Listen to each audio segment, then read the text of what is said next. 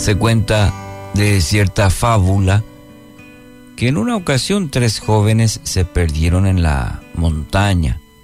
Estaban a punto de morir de hambre cuando encontraron una fruta en un árbol.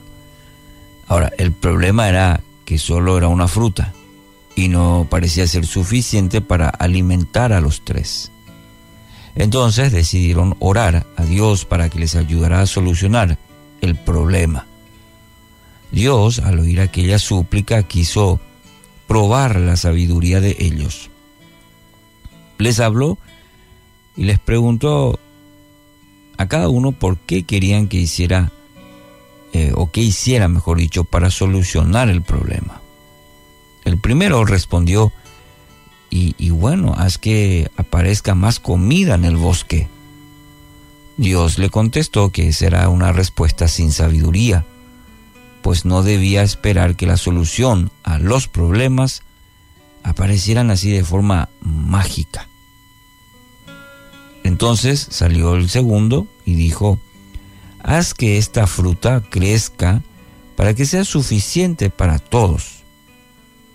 Dios le dijo, no es sabio pedir que las cosas se multipliquen así, de la nada, pues el hombre no se conforma y siempre quiere más, sin hacer ningún esfuerzo, sin querer hacer su parte.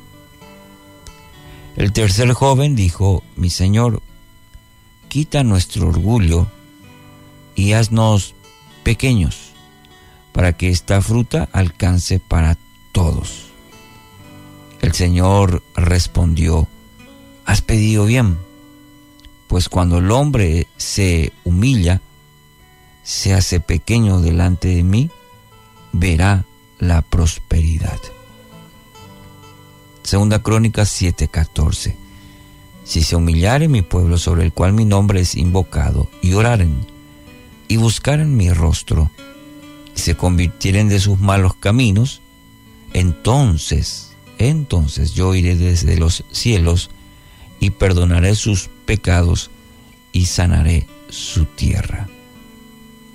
Muchas veces esperamos que Dios solucione de la nada o inmediatamente todos nuestros problemas, pero sin esforzarnos, sin cambiar en nuestras vidas, sin querer cambiar muchas cosas en nuestras vidas. Que Dios actúe como con varita mágica, pero necesitamos suficiente humildad ¿Para qué? En primer lugar, para ver nuestra condición.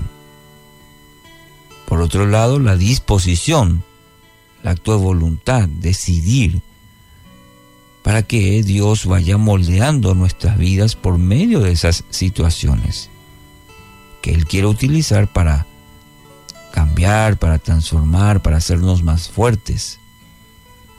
Cuando nos acercamos a Dios con humildad de corazón, él se complace en hacernos grandes y fuertes para vencer nuestras dificultades. según su palabra, actuar en, en medio de un corazón humilde, no del altanero, del orgulloso. Es necesario utilizar las palabras de este tercer joven. Señor, quita nuestro orgullo y haznos pequeños. Esta sincera pero poderosa declaración abre puertas de bendición a nuestra vida. Así que hoy, querido oyente, pida eh, en oración a Dios, pida que le enseñe a andar eh, en el camino de la humildad. En el nombre de Cristo Jesús.